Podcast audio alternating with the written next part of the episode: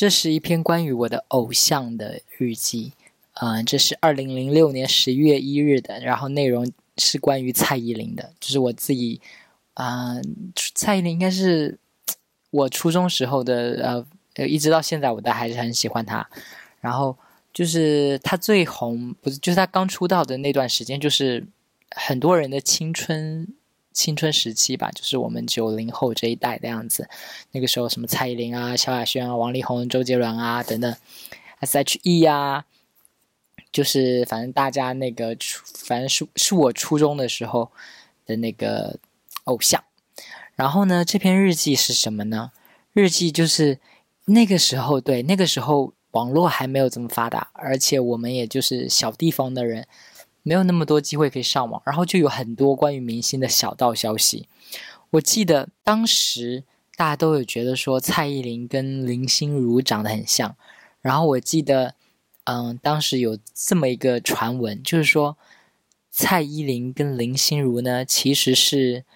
嗯姐妹，是姐。然后呢，蔡依林就是，然后林心如先拍了《还珠格格》还是什么什么之类的，已经先红了嘛。蔡依林为了避嫌不想红，所以呢，她就。呃，对哦，我还是漏了一个环节，就是说他们两个其实是姐妹。然后蔡依林的原名叫林依蔡，然后林心如就叫林心如嘛。然后林心如先红了，然后呢，蔡依林不想要就是蹭姐姐的光芒，然后还就就就把自己的名字倒过来变成了蔡依林。对，当时小时候就是有这么一个传闻。然后我跟一个女生同学就在这边哇瞎侃这些明星的事情嘛。然后那个女生朋友就跟我说：“不是的，她说她听到的消息是蔡依林是为了出名，当时林心如比较红，所以呢，她也整容成了林心如这个样子。”然后我日记里记到这段后面就开始讲一堆不知道毫无关系的莫名其妙的什么什么蜜蜂授粉呐，什么什么时代产生的英雄都是因为跟性格跟别人不同，我不知道，我就是感觉是为了那个。凑字数还是怎么样？是不是老师说要写满一页，然后我就硬写不到，我就 硬塞了一段毫无关系的话。最后来了一句：“啊，蔡依林啊，你千千万万可别是整容的。” 你看我小时候，我小时候就是就是你看看现在这个对比，你就知道我小时候对整容这么反反感，就是。这是二零零六年，所以是十五年前。十五年前，我对反整容是这么的不待见。十五年后，我自己在到处找那个那个整形医美医院打那个肉毒啊，打那个玻尿酸什么的。就是人真的是会变的。我觉得讲到蔡依林，然后讲到人会变这一点，我真的也想到了一个事情，就是我记得当时不是很爱她嘛，就追她的各种视频什么的。她当时。我记得她可能也才刚出名，可能二十多岁，还没三十岁的时候，我记得她就经常在媒体上面说，她一定要在三十岁之前结婚，她要在三十岁之前嫁掉。然后我记得我当时也是那种想法，我就觉得哇，三十岁还不结婚的人是怎么回事？三十岁结婚都已经太晚了吧？然后我当时记得，我隐隐约约记得，我当时有个印象就是说，张曼玉还没结婚。我想说啊，为什么呀？我都觉得说，我记得我当时那个感受就是说，你三十岁还没结婚，就是人生有缺憾，就是一件很遗憾的事情。然后蔡依林也是，那个蔡依林当时的说法也是说，三十岁之前要嫁掉嘛。可是事到如今，前一段时间他还在那个他的演唱会上面说。啊，他事到如今，他也没有也没有结婚，那还是单身，还在演唱会上面说四十岁真是 feel damn good。然后我自己现在也是，我现在已经快要三十岁，我也没有结，我也不可能结婚，对吧？我因为我喜欢的是男生，呃，呃，顺便出个柜，我不知道之前有没有出过，anyway，反正就是我也不可能结婚。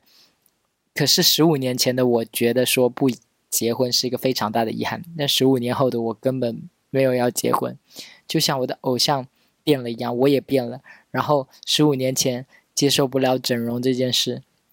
十六年呃十五年后现在已经就是自己都已经是个整形鬼了。这篇日记是关于我的父亲，然后标题是“原来我是如此爱他”，写于二零零六年十一月，这是三号还是四号？哎，然后呢，呃，这篇日记完完全就是我的心声，哎，就是，呃，我觉得我可能直接念都可以，就是在我的童年印象里，爸爸给我的印象很不好，什么抽烟、喝酒、打牌、跟老妈吵架。所有的罪过都是他犯的。我记得在湖南的那次，别人要他喝酒，他不喝。我当然听到这句话也很高兴，就帮他想对策，把他从房间里拉出来，要他跟我一起躲在外面的露天大灶里面。当然，我们并没有这么做。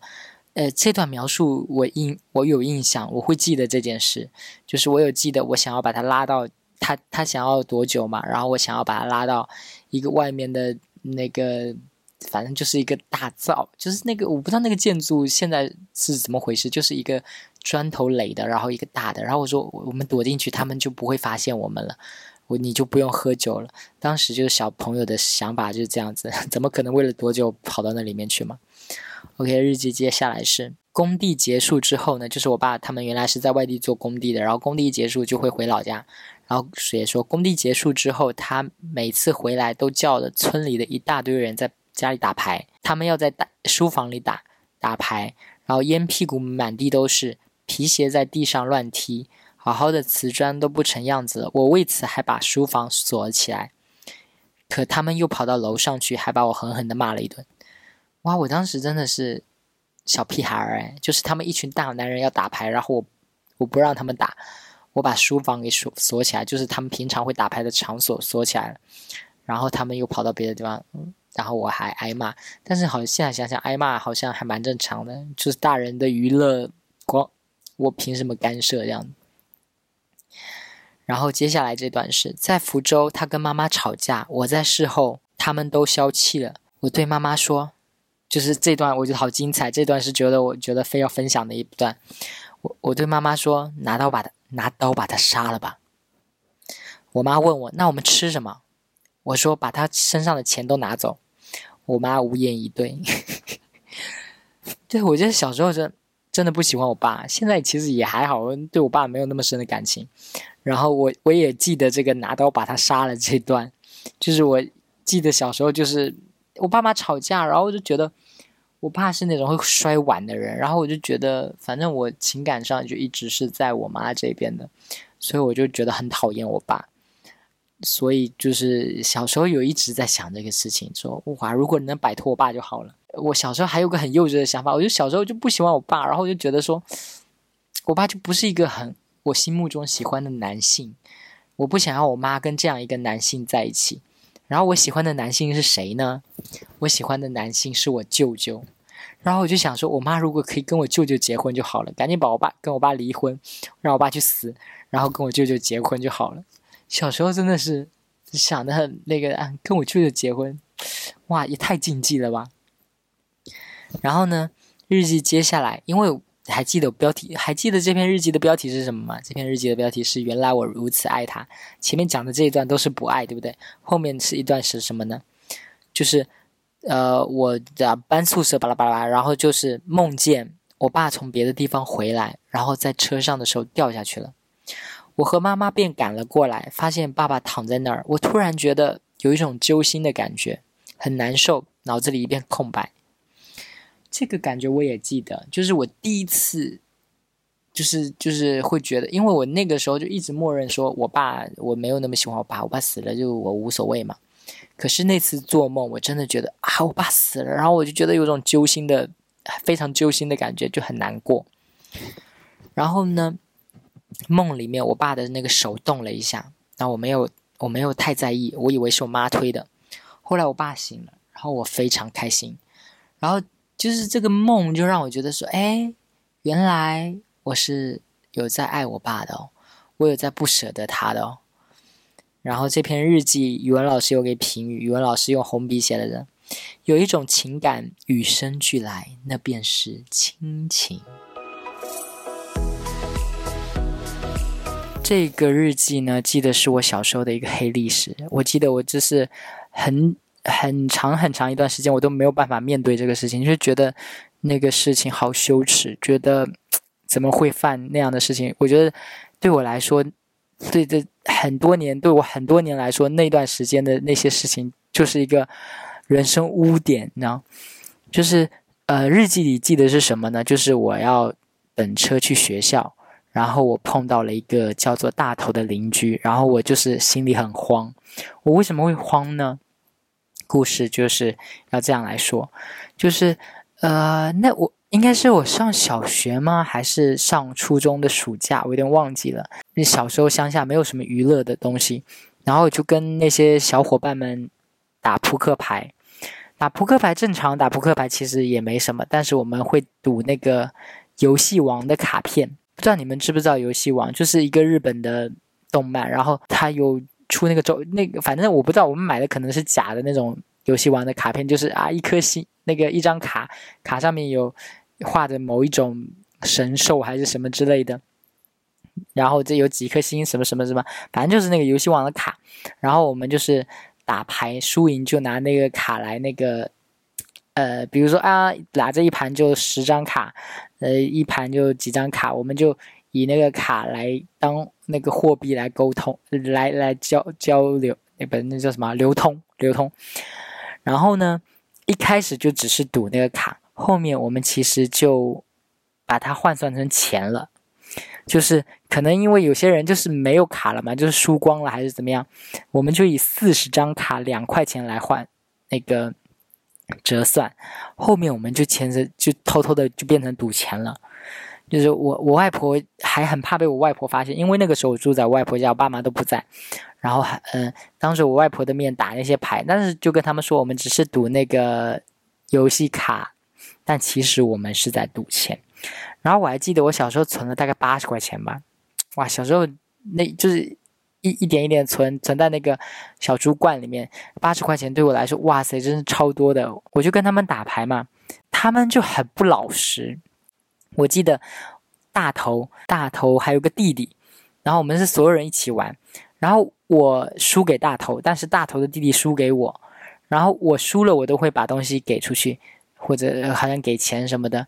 但是大头的弟弟就不。不给，然后我就说你们两个可以抵一下，他们就说，然后大头就说我不管，那是我弟欠的，不关我的事。可是我就没有办法那个忍受着我欠钱不还这个事情，然后大头的那些我都还了，我还给了他二十块钱，然后还剩下六十块钱的那个，我我不是有有个存钱罐嘛，里面八十块钱，还有六十块钱，我就每天拿去买零食什么什么，我都给吃光掉了。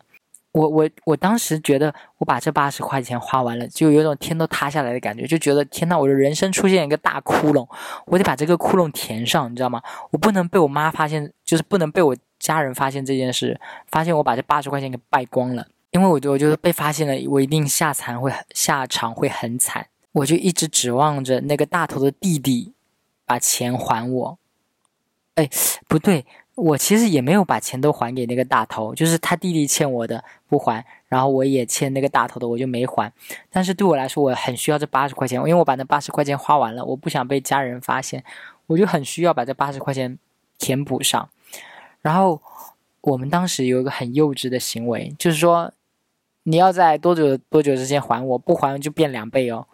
然后也不管人，我也不知道对方有没有答应，对方应该是不答应吧，反正对方也不还。然后就让我变两倍，或者怎么样的。然后呢，有一天我真的，反正那个小孩就欠我，就是大头的弟弟欠我，就一直不还嘛。我就有一天我就忍不住了，我实在想要这个钱回来，我就直接朝他，就是找他爸妈说了这个事情，就说他欠我一百块钱，他不还我，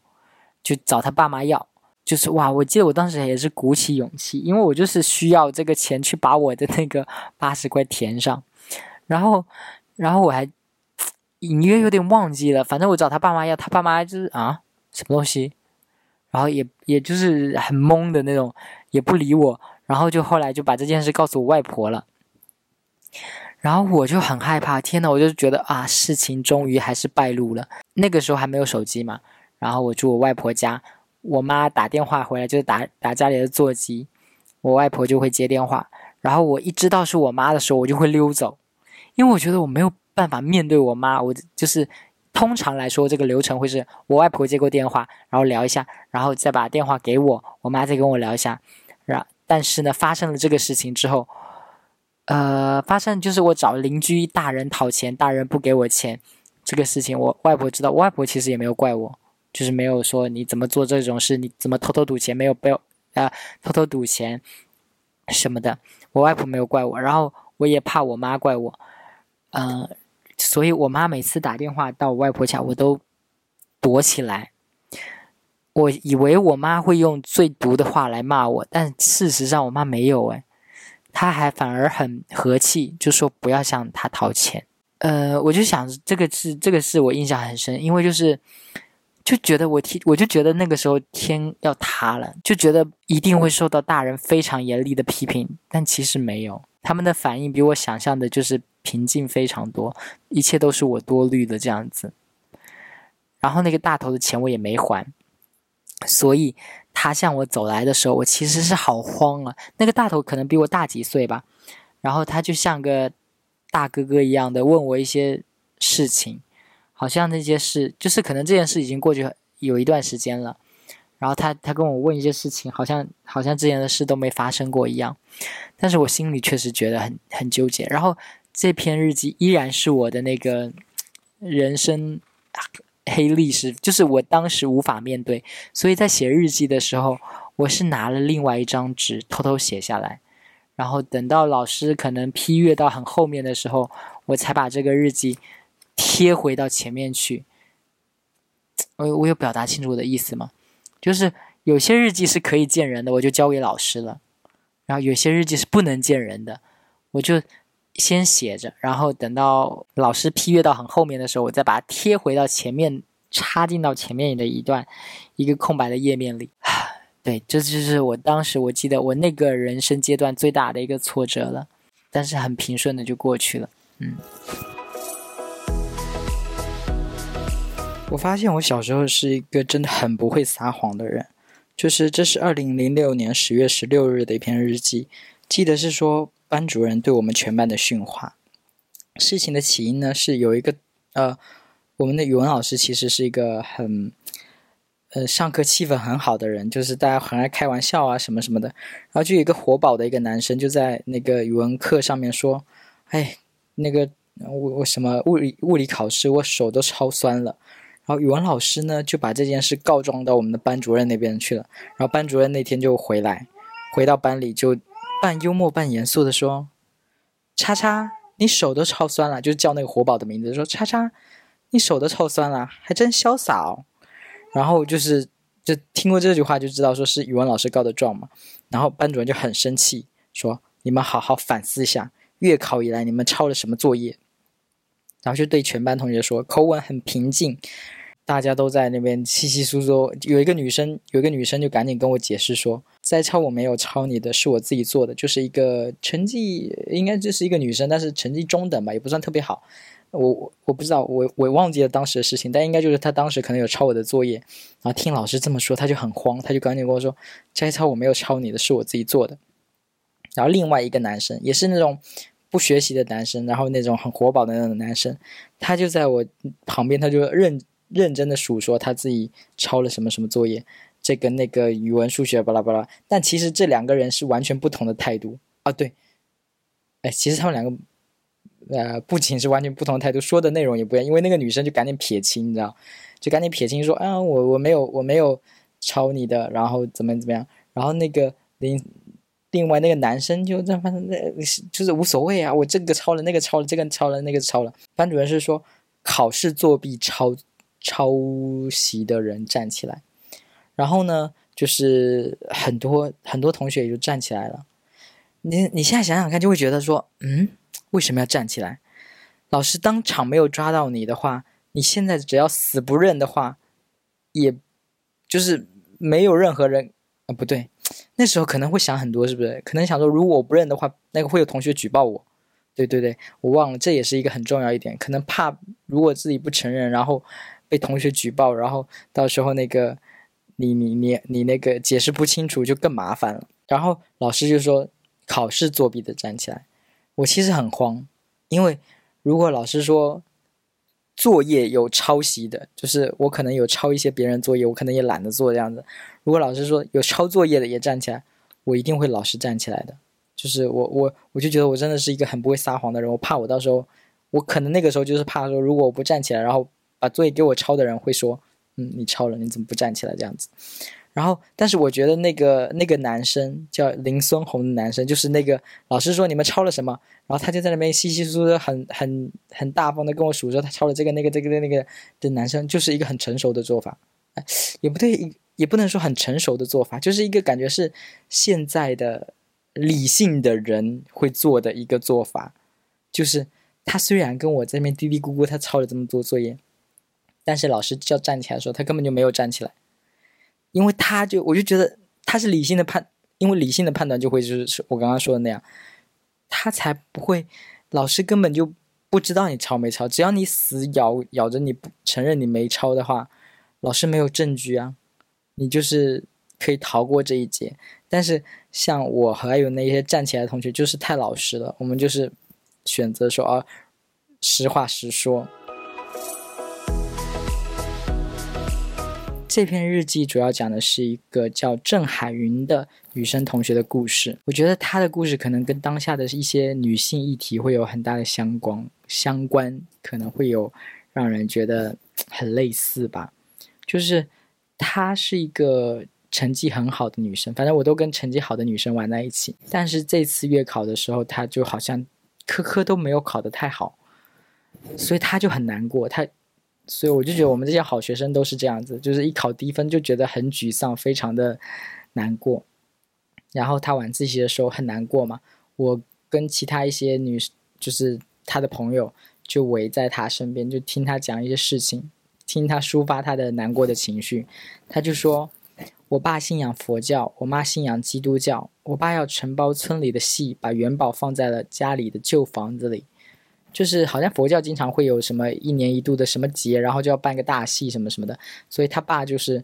把那些戏的道具元宝放在了他们家里，但是他妈妈是基督教的嘛，他妈妈就不愿意。我接着说那个复述那个女生的原话啊，那女生说：“我妈不肯，天天吵架。我爸说以后再也不给我们生活费了。一年后情况不好，可能还要离婚，因为一年后他爸可能就是有。”我我在括号后面写一年后他爸爸可能会回来，所以这是我也不知道这个大概是什么意思啊。小时候表达能力不是很好，就是反正就是一年后可能还要离婚，然后呢他就很难过嘛，然后他就接着说，还有我妈只会问饭吃的饱不饱，从来不问读书考了多少分，在家里我地位最低，我不是长女，所以生我其实是想要个男的，就是呃他姐他先有个姐姐嘛。然后我们我我们那地好多地方的人都是这样的，如果第一胎是个女生的话，想要拼个儿子才会生第二胎这样子。然后我接着说啊，他说，所以生我其实是想要一个男的，没想到又是个女的。我姐老是欺负我，都是一巴掌打过来的那种。她又比我大，我又打不过她。有一次我也赏了她一巴掌，好痛快呀。好，他的话就到此结束了。嗯，这段结尾这段还比较不同一点。一般好像这种重男轻女的家庭都是男生跟女生的矛盾，这个是姐姐跟妹妹的矛盾。姐姐还欺负妹妹起来了，还两个都是女的，只是因为投胎，她还占了一些嗯优势吗？嗯，这篇日记是写的关于我的语文老师的哇，然后读起来也是让我就头皮发麻，你知道，真的呃，我怎么会写这种东西？就是日记的标题是“可人的语文老师”，然后“可”这个字是有加双引号的。题还有题记，题记是我有一个可人的老师，可他不是一般的可，是不一般的可。我的妈呀，这是什么废话？然后，呃，就是这个可呢是怎么呢？是因为我把那个语文老师三个可，第一个是可恶，第二个是可怜，第三个是可爱。然后第一个可恶讲的是什么？对，我得事先说一下，就是。我在写这些日记的时候是要交给老师批的，就是我写这些，嗯，我写的是关于语文老师的日记，然后我要把这个日记交给语文老师，语文老师是要进行批改的，所以我就是日记耶，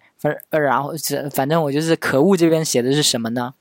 可恶是形容谁呢？当然是我的语文老师啦。就是语文老师可能在课上说他对我们的日记的格式有一定要求，但是我心里就是不满意，我就是有，我就在可我没有当面当面说，我就写在日记里了。我说现在来分析一下日记，日记顾名思义当然是日日记下来的记录啦。不过日记里有隐私和光明光明正大的事。不过，往往会发生不可避免的自己的隐私，或者不可告人的他人的隐私。言归正传，日记当然是有发生才有题材可写了。今天他居然要给我们的日记划分格式，搞不懂到底是写日记还是写作文。就是我我我是我写这个日记，我我以以一种那种。不是面向语文老师的那种呃方式来记录这篇日记，但是这篇日记是语文老师会读的。我还记得，反正就批评说语文老师到底把这个当日记还是当作文。接下来写的是可怜，写老师可怜，可怜是什么呢？我我我想一下，好像就是我有点忘记当时的事情，但是我根据我这个写的模模糊糊的日记来看，好像是说他不是罚我们抄书嘛，有同学去告状了，就是我们好像当时初中不是要读各种名著什么的。然后我们可能，他就说没读的人都去抄那个名著，哇，那一本名著多厚啊！然后他让我们去抄那个名著，然后呢，反正就应该是有同学去告状了，然后校校长那个，诶，可能也反正就告老师了吧，应该。然后大家就想着说，嗯，就不满意啊，就因为抄书也太压力太大了吧，所以他可能受到了一些压力，就是我们可能有同学去告了。跟谁告了状，然后那些谁又给了这个老师压力，然后那老师就语文老师就算了，就不让我们抄了。然后后面写的是可爱，这还是稍微有点精，有没有？因为我前两个其实都是在批评我的语文老师，后面就开始稍微就是写的俏皮话，就说可爱老师怎么怎么可爱这样子，稍微哄了他一下，就是把我的真知灼见，我把我的真正的意见包裹在啊写在前面，然后后面再包裹一段那个。比较好听的话，嗯，也是非常有技巧，可以学起来。然后呢，呃，老师的评语，老师写了个月，然后写呵呵。不过这是这是二零零六年的日记，他说呵呵应该不是我们现在这个意思吧？对，因为我们现在呵呵都是傻逼的意思，但是那个时候的呵呵应该不是。然后老师的评语是呵呵，用语十分幽默，只是语言的恰当与否还欠修炼，多看看，多练，多多练笔吧。我现在在看哈，他说只是语言的恰当与否还欠修炼，是不是在说我这个小子不会说话哈？对我老师还敢说这种话啊？你真的是不要命了哈！这篇日记也是是关于钱的，然后其实没什么特别大的爆点，但是这篇日记就让我觉得好蠢哦，就是有一种，嗯，整篇日记是怎么说呢？我来我来念一下啊，就是。好像在上个星期六晚自习结束，林金玉，林金玉是我一个同学。林金玉不知怎么就说到，听说我表姐她爸爸一天就能赚十几万，我然后我想这绝对不可能的，但瞬间又想到为什么那么多有钱人，然后我就开始讲我一个表弟，他家实在是有钱的不得了，我简直无地自容。我家加上那台黑白电视才三台电视，而他家彩色电视就有五台。我家装修花了十二万，他家却坐落在福州市中心。我家虽然有电脑，但他却在之前就换过好几台电脑了。我就是就是，呃，我接下来就是类似这个句型，就是说我家有什么什么，他家有什么什么什么。但是我很我印象很深刻，我当时写也没有说印象很深刻。我现在能回忆起当时那个情绪，我就是虽然说我以那种。贬义的那种感觉，写着哦，我家才三台电视，人家就有五台，但是我其实是有点在炫耀的，就觉得其实我家也蛮不错的。然后这尤其是这句，我家虽然有电脑，但他却在之前换过好几台电脑。前面有好几篇我没有念的日记，我就一直在日记里重复我的电脑，就说我有一台电脑，我有一台电脑，怎么样？怎样？就是我好想我的电脑，什么什么，我就觉得我是在，就是小时候的虚荣，你知道。就那个时候，可能大家都，呃，应该没什么电脑，尤其是我们那个小地方。然后我就一直把那个挂在，就是没有挂在嘴边，就是在日记里一直重复。然后我就觉得，就是那种你知道，嗯，按现在的话来说，就是有点凡尔赛，你知道，就是可能也不是那么高级的凡尔赛，但是那个情绪是一样的，就是什么啊，我的电脑里只有泡泡糖这个游戏，可是我表弟却有好多游戏呢，就是这种，你知道，就是很凡尔赛啊，就好蠢的，然后凡尔赛又烦的不高级，然后这篇也是那个日记老师有评的，然后语文老师在后面。打了四个，就是四个字的评语：知足，知足常乐。